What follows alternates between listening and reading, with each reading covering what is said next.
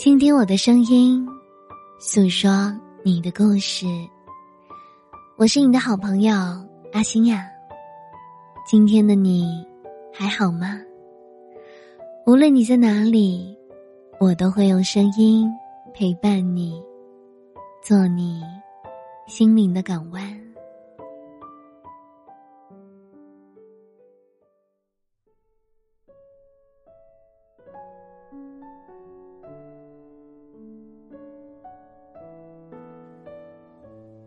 哪个瞬间会让你觉得时间可怕？当某一天不小心翻看到曾经自己的毕业论文，蓦然恍觉，时间已经过去五年。当曾经暗恋的芊芊学长，在岁月洗礼中变成了一枚中年油腻的大叔。当进入社会摸爬滚打，沉浮几年，自己稍作喘息时。偶然得知，曾经不起眼的同窗，竟然已经创业成功，公司的市值上亿。我记得二零年快到来之前，大家都在调侃：二零后就要出生了，他们看九零后就像看六零后，这种把时间具象成数字，以明确他从不回头的无情流逝。时间可怕，可怕在它的快。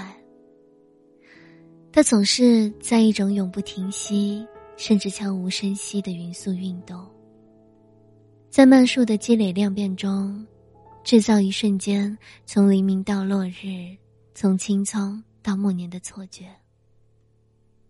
年轻时不太能体会时间流逝，渴望一夜长大成人的心愿，有时还会埋怨时间走得太慢。终于等到有一天。除了体重忽上忽下，身高不再攀升，嗓音不再无常，体格不再扩张，这一切，都像是在宣布，恭喜成长完毕的好消息。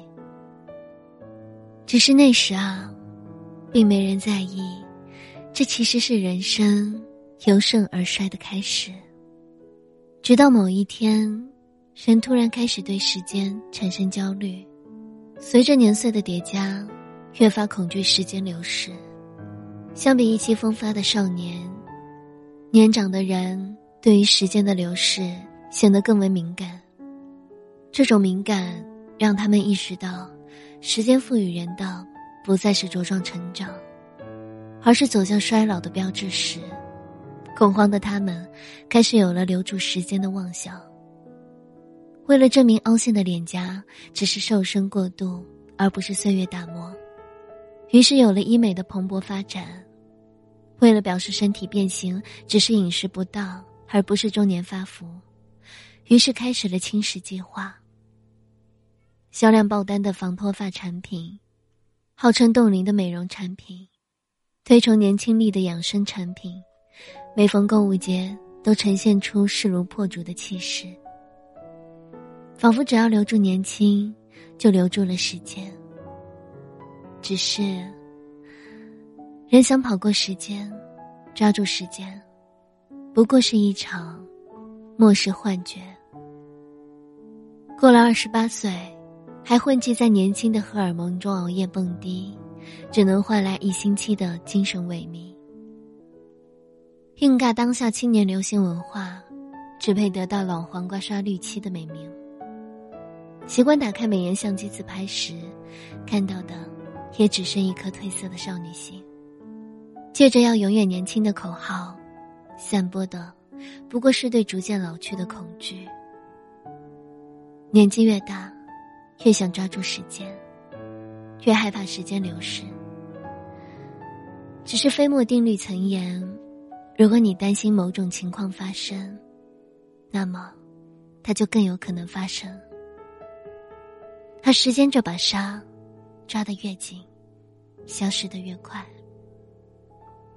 遥想年轻时一无所有，只剩大把时间来挥霍。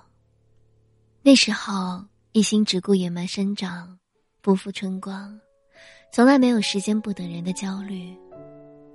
到了年近三十，依然一无所有，一事无成时，才会有时间如脱缰野马的后知后觉，开始明白，时间赋予人年纪的同时，也赋予了这个年纪该有的行为标准。古人常以十年来作为人生阶段的一个节点，虽有三十而立，四十而不惑，五十而知天命。眼看着而立之年如期而至，而自己的事业、生活，还在从一个瓶颈到另一个瓶颈的挣扎中，看不到一丝希望时，比起想紧紧的抓住时间，此时对时间的焦虑，变成了一种无奈的内心独白。该有的阶段，完不成该定的目标；该有的年纪。做不到该做的事，时间不断推进，人生却一直原地踏步，来不及好好回味这种无奈，自己又被时间绕进了下一个人生阶段的禁忌，不留喘息。被时间越甩越远的自己，便有了时间越走越快的错觉，而这一切，不过都是因为人生进度配不上年纪增长的速度而已。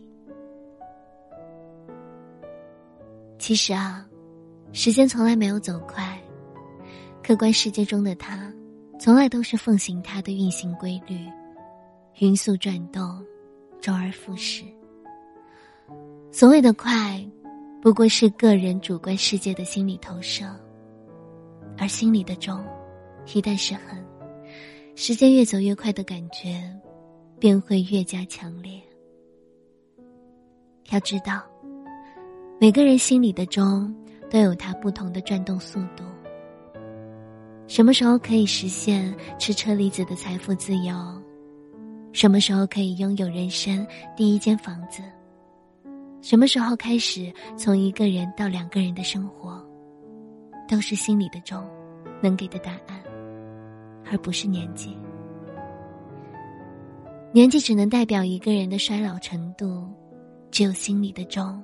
能告诉想去的远方，还要多久？比起时间的流逝，他或许走得很慢，甚至时常会松了发条，但那又有什么要紧的？反倒是一心想着让他否极时间的流逝，却是辜负了他不要着急，慢慢来比较快存在的美意。人应该如何度过一生是个难题，而面对难题的第一步，便是不畏时间。最后送给大家一段杨绛先生的话：人能够凝练成一颗石子，潜伏见底，让时光像水一般在身上湍急而过，自己只置身在水中，不知水流。时间于人，便不过一缕薄烟。快慢，更无需在意。晚安啦，我的朋友，好梦。